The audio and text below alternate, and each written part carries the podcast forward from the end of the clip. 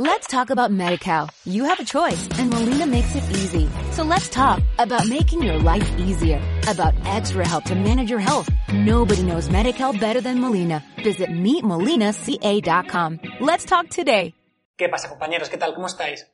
Bueno, mi nombre es David Marchante, quizá me conocéis por mi canal de YouTube, Power Explosive, y bueno, en este primer curso lo que quiero es la anatomía desde un punto de vista funcional, basándome en un libro que desde mi punto de vista es un libro muy interesante y sin duda es de los más prácticos para entender la, anatomía de una forma muy globalizada y sobre todo entender el cuerpo no como una suma de partes, sino como un todo. Sobre todo quiero introducir en esta pequeña presentación que yo por lo menos estoy muy descontento con cómo me enseñaron la anatomía en la universidad. ¿Por qué? Pues porque básicamente, y estoy seguro de que la gran mayoría de vosotros que me estáis escuchando estáis de acuerdo conmigo, te introducen la anatomía desde un punto de vista muy descriptivo. Por ejemplo, cuando hablamos del bíceps, te explican el origen, la inserción, la inervación, la acción, la irrigación, pero realmente no estamos entendiendo cada músculo como el total del cual forma parte. Por supuesto, tenemos que entender que, por ejemplo, la capacidad para ejercer fuerza que tiene el bíceps va a depender, por ejemplo, de la posición que tengamos en el hombro.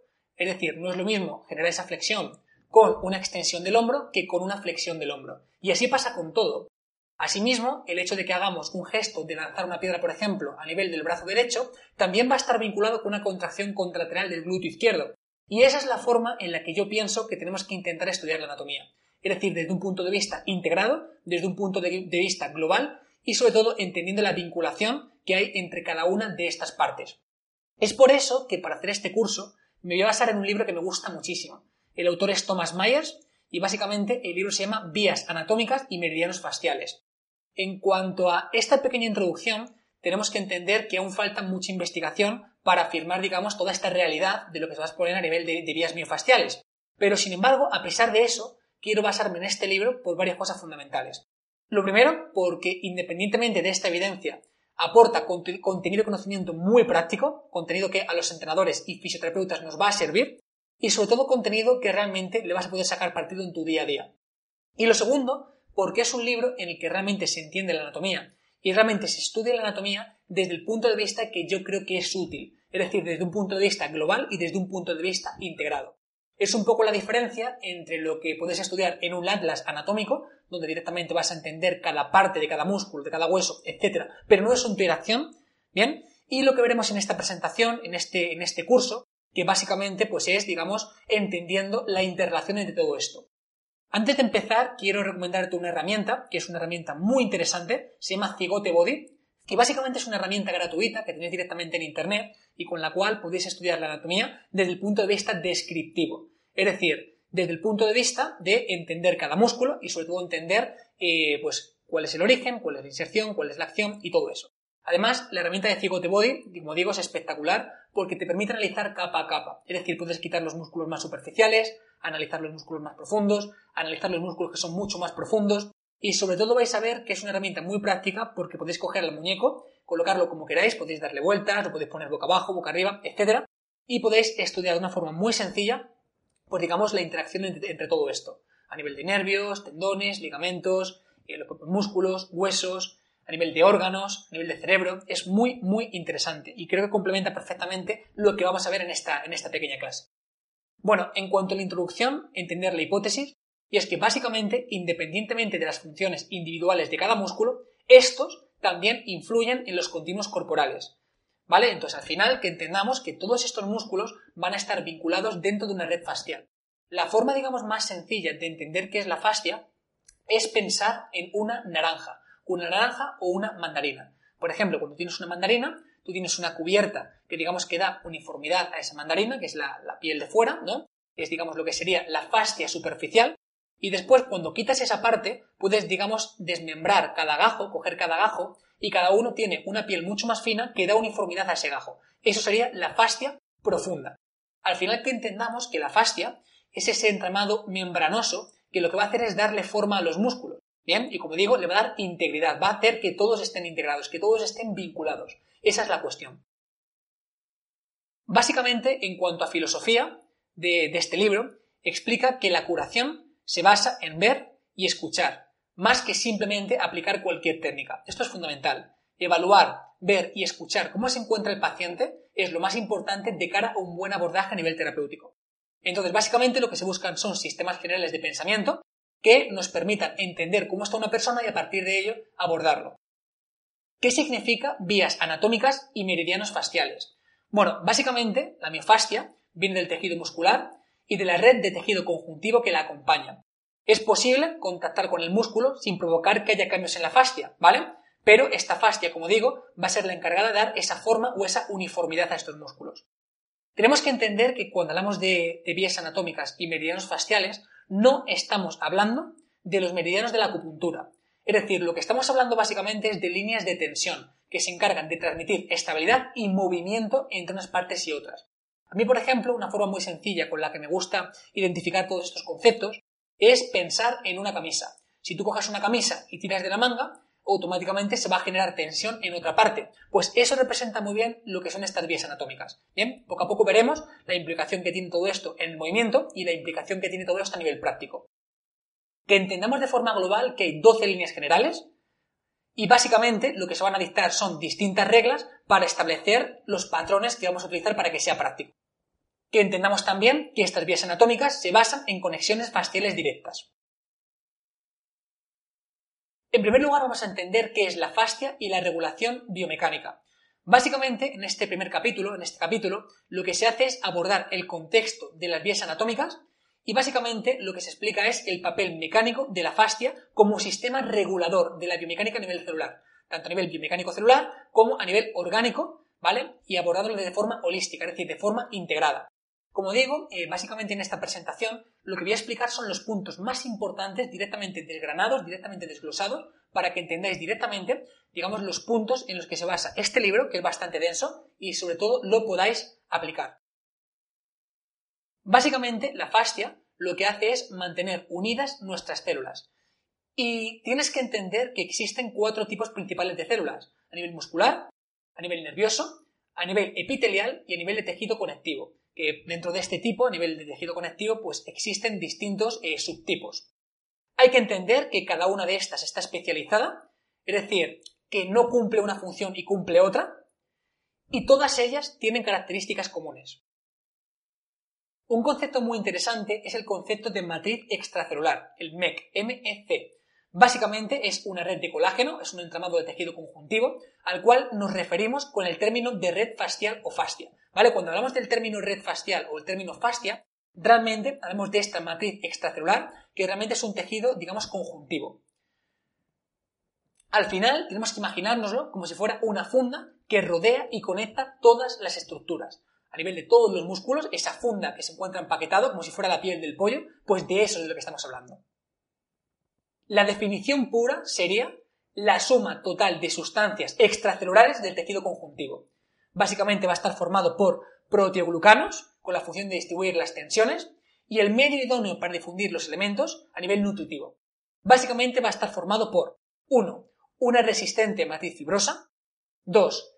La viscosa sustancia fundamental, que es colágeno, la proteína más abundante del cuerpo, que es el colágeno, con 28 tipos diferentes según la hidratación, y tenemos que entender también el concepto de plasticidad del tejido conjuntivo. ¿Por qué? Pues porque básicamente los tejidos tienen una enormísima capacidad de adaptación. El hueso, por ejemplo, puede modificar su forma según la tensión a la que sea sometido. De hecho, por ejemplo, sabemos que el trabajo de fuerza genera fuerzas de, torsión, fuerzas de cizalla, fuerzas de compresión y que eso mineraliza los huesos.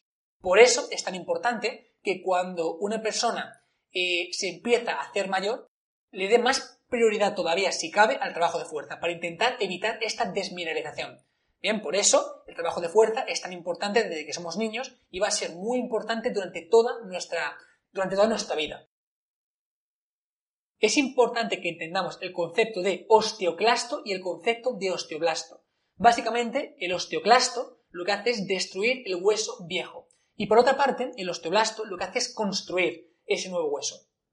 Por lo tanto, debemos valorar a nivel global y actuar localmente para después actuar globalmente e integrar las soluciones locales. Esta frase es súper importante. La repito, debemos valorar a nivel global para actuar localmente, para posteriormente actuar globalmente e integrar las soluciones locales.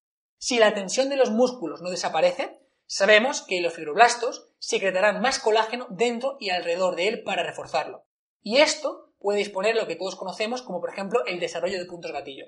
Un ejemplo de esta parte es, por ejemplo, el famoso síndrome cruzado superior o el síndrome cruzado inferior. Es decir, esa postura en la cual tenemos los hombros adelantados, la cabeza adelantada, tenemos cierta tensión en cierta musculatura y cierta elongación en otra parte de esta musculatura. Para su adecuada solución es necesario atender a dos elementos a la vez.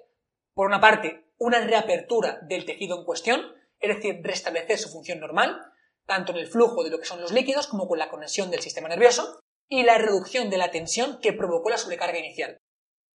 Las tres redes integrales, los tres sistemas auténticamente integrales, son la red neural, la red líquida y la red fibrosa. Dentro de esta red fibrosa tenemos que entender que también se desempeña una función de nutrición, sabiendo que la dificultad de que los nutrientes alcancen las células diana viene determinada principalmente por varias partes. Una parte, la densidad de la matriz fibrosa, la viscosidad de la sustancia fundamental, es decir, la hidratación del colágeno, y a mayor densidad y viscosidad, más difícil es la nutrición de los tejidos. De hecho, vamos a conocer lo que es la neuroglía. Y básicamente, la neuroglía es la red perineural, cuyas células superan al número de neuronas.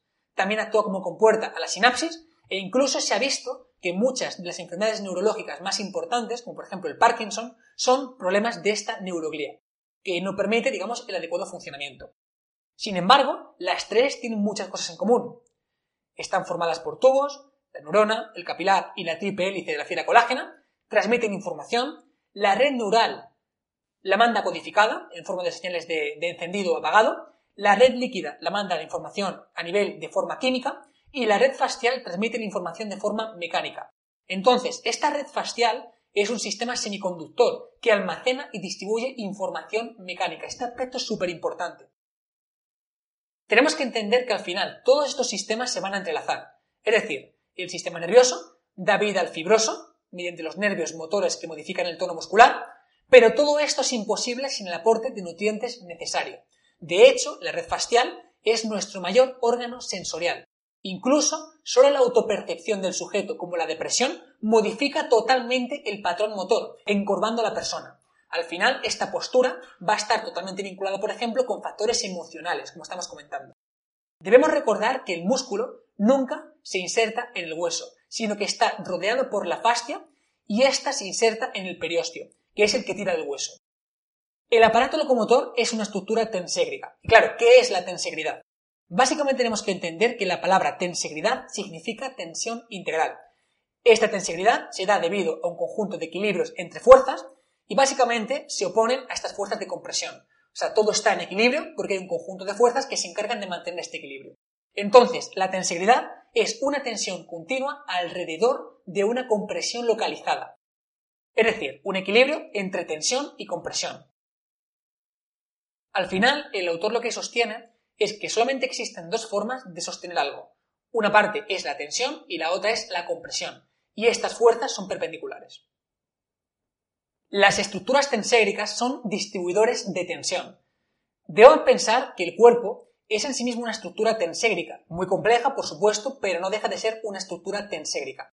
Dentro de ella encontramos cierta rigidez, pero una enorme capacidad de resiliencia. El kit de la cuestión reside en que estas estructuras, que son como digo tenségricas, el esqueleto, cuando son sometidas a fuerzas externas, se deforman, pero transmiten estas fuerzas al resto de estructuras. No se localizan en el punto donde se han ejercido. El cuerpo humano, esto se realiza gracias a las partes blandas. Es decir, vamos a entenderlo como si fuera una compresión flotante. Pretensión y almacenamiento de energía elástica. ¿Esto qué es? Tenemos que entender que todos los sistemas tenséricos poseen energía almacenada. Recordemos que no es un equilibrio estático, sino que al final es un balance entre fuerzas opuestas. Cuando deformas la tensegridad, como en la foto anterior, se almacena energía adicional, que se da de vuelta cuando ésta cese. Para esto, ese punto aumenta su rigidez hasta el máximo punto de ruptura. Si esto ocurre, la estructura colapsa, es decir, o encuentra un nuevo punto de equilibrio o colapsa. Aplicado a nuestro sistema facial, puede remodelarse ante una tensión o una anticipación de ella. La más rápida es el tejido muscular, se contrae, adaptando las tensiones mantenidas, remodelando esta matriz a nivel extracelular y añadiendo matriz donde se necesita.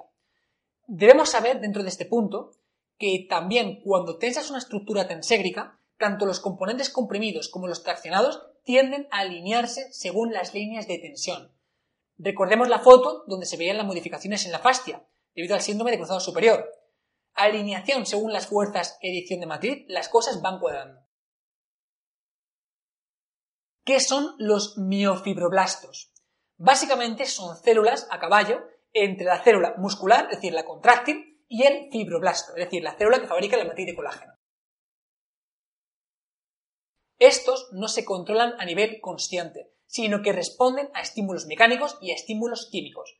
A estímulos químicos, como por ejemplo la oxitocina, y también cambios en el pH, que lo que hacen es aumentar su contractibilidad, y mecánicos, como por ejemplo ante tensiones mantenidas. La contracción tarda en producirse entre 15 y 30 minutos. Sí, minutos. Y se mantiene más de una hora hasta empezar a ceder. Entonces vemos como realmente pretensiona al cuerpo a modo de aviso, aumentando su rigidez y permitiendo soportar más newtons de fuerza. ¿Qué es la microtensegridad? Hay una especie de aparato locomotor en el interior de cada célula denominado citoesqueleto. Dentro de ello se fijan todos los orgánulos, Básicamente se fijan en ellos todos los orgánulos y tienen moléculas de atomiosina, por lo que tienen capacidad contráctil según los cambios en el medio. Luego tenemos proteínas que atraviesan las membranas celulares, las integrinas, que son los mecanorreceptores que comunican los cambios de esta matriz extracelular con la célula e incluso con su núcleo, pudiendo alterar sus funciones a nivel fisiológico. Es una prueba de que estas señales mecánicas y químicas se combinan para decirle a la célula y al citoesqueleto qué deben hacer, cómo cambiar de forma, observándose así cambios en sus funciones. Bueno, como veis, esta parte es un poco más teórica, es un poco de introducción de conceptos, pero de verdad, quedaos conmigo porque lo que viene siendo el resto de, de temas y el resto del libro tiene muchas aplicaciones prácticas. Let's talk about MediCal. You have a choice, and Molina makes it easy. So let's talk about making your life easier, about extra help to manage your health. Nobody knows MediCal better than Molina. Visit meetmolinaca.com. Let's talk today.